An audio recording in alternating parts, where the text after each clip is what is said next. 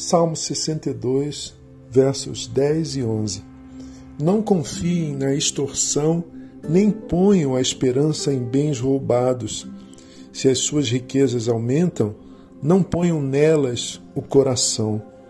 Uma vez Deus falou, duas vezes eu ouvi, que o poder pertence a Deus.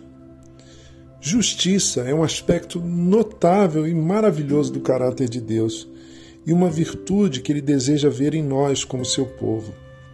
Na Torá, na lei, do, na lei que o Senhor legou a Israel por meio de Moisés, lá nos primeiros livros das Escrituras, especialmente no Levítico e em Deuteronômio, vemos a grande preocupação divina com a injustiça social. Haviam dispositivos na lei do Senhor para impedir a miséria entre o povo israelita.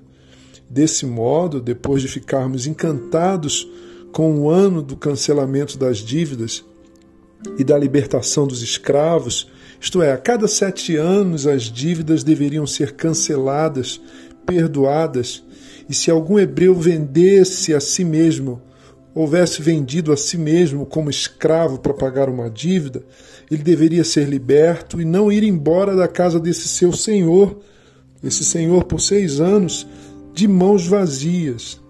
Dele, diz Deuteronômio 15, 14, a ordem do Senhor para o israelita que tivesse um escravo. Dele, com generosidade dos animais do seu rebanho e do produto da sua eira e do seu tanque de prensar uvas. Dele, conforme a bênção que o Senhor, o seu Deus, lhe tem dado. Eu acho lindo isso. Havia sim escravidão no antigo Israel, mas era apenas por dívida. E isso, isso mesmo por um tempo, e ainda assim por um tempo limitado a apenas seis anos. E nunca por raça, por uma questão de, de preconceito racial. Pelo contrário, os estrangeiros deveriam ser tratados com respeito e amor. Lembre-se de que você foi escravo no Egito. Deuteronômio 15, 15. Deus, portanto, irmãos e irmãs, é Deus de amor e de justiça. Ele não faz acepção de pessoas. Ele jamais discrimina quem quer que seja. Isso não aparece apenas em Jesus, lá no Novo Testamento, a partir do Evangelho da graça. Já está presente, claro, positivado na lei de Moisés. Ou melhor, está no caráter de Deus, é visível, é notável no caráter do próprio Deus de Abraão, Isaac e Jacó. Enquanto nós discutimos se capitalismo ou socialismo são a melhor ou a pior opção, se devemos abraçar uma visão política de direita ou de esquerda, se deveremos ah, acreditar que é melhor um Estado maior ou menor, só para citar alguns pontos que nos dividem e nos separam nesses tempos de polarização, as Escrituras sagradas nos dizem que sempre haverá pobres na terra. Portanto, eu lhe ordeno que abra o coração para o seu irmão israelita, tanto para o pobre quanto para o necessitado da, tu, da sua terra. Essa é a fala de Deuteronômio, fala de Deus, palavra de Deus em Deuteronômio 15, 11, e que Jesus repete no Evangelho. Sempre haverá gente pobre, gente necessitada na terra, por uma série de questões.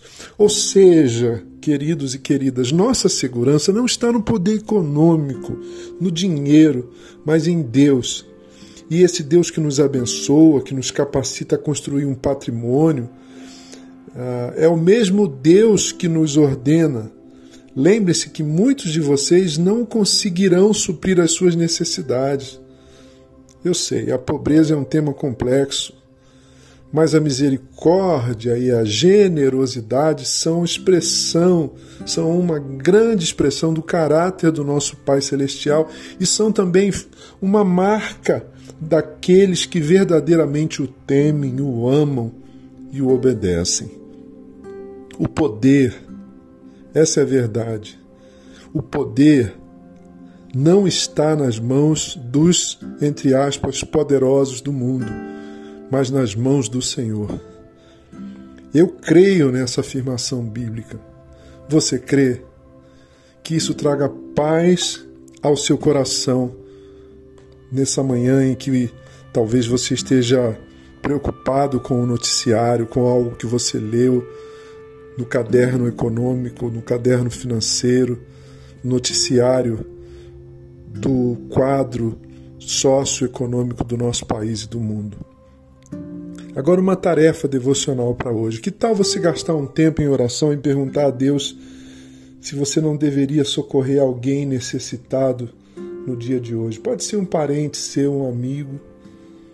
Pense em alguém desempregado. Lembre de alguém que você possa acolher e ajudar, ainda que seja um valor singelo, um valor singelo, ou até mesmo um valor simbólico. Porque a glória de Deus é compartilhar. A glória de Deus é compartilhar. Vamos orar. Teu é todo o poder, soberano Deus.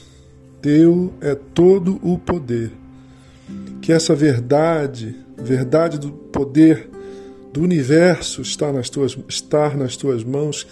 Que essa verdade, Senhor, pacifique o nosso coração, dê paz ao nosso coração, traga paz à nossa alma. Os tempos vão e vêm, Senhor, assim como os poderosos do mundo, os poderosos das finanças, os poderosos da política, mas tu sempre serás o mesmo. Tu não mudas, tu não mentes, tu não falhas. Que essa verdade traga paz à nossa mente e ao nosso coração nesse tempo tão turbulento que vivemos. O nosso coração que deve e pode confiar em Ti, tanto para suprir nossas necessidades, quanto as necessidades dos nossos irmãos. Ó oh, Pai eterno, ensina-nos a viver a beleza essencial e transformadora do Teu mandamento amar ao Senhor e amar ao próximo. Nós te pedimos isso por causa de Jesus. Amém.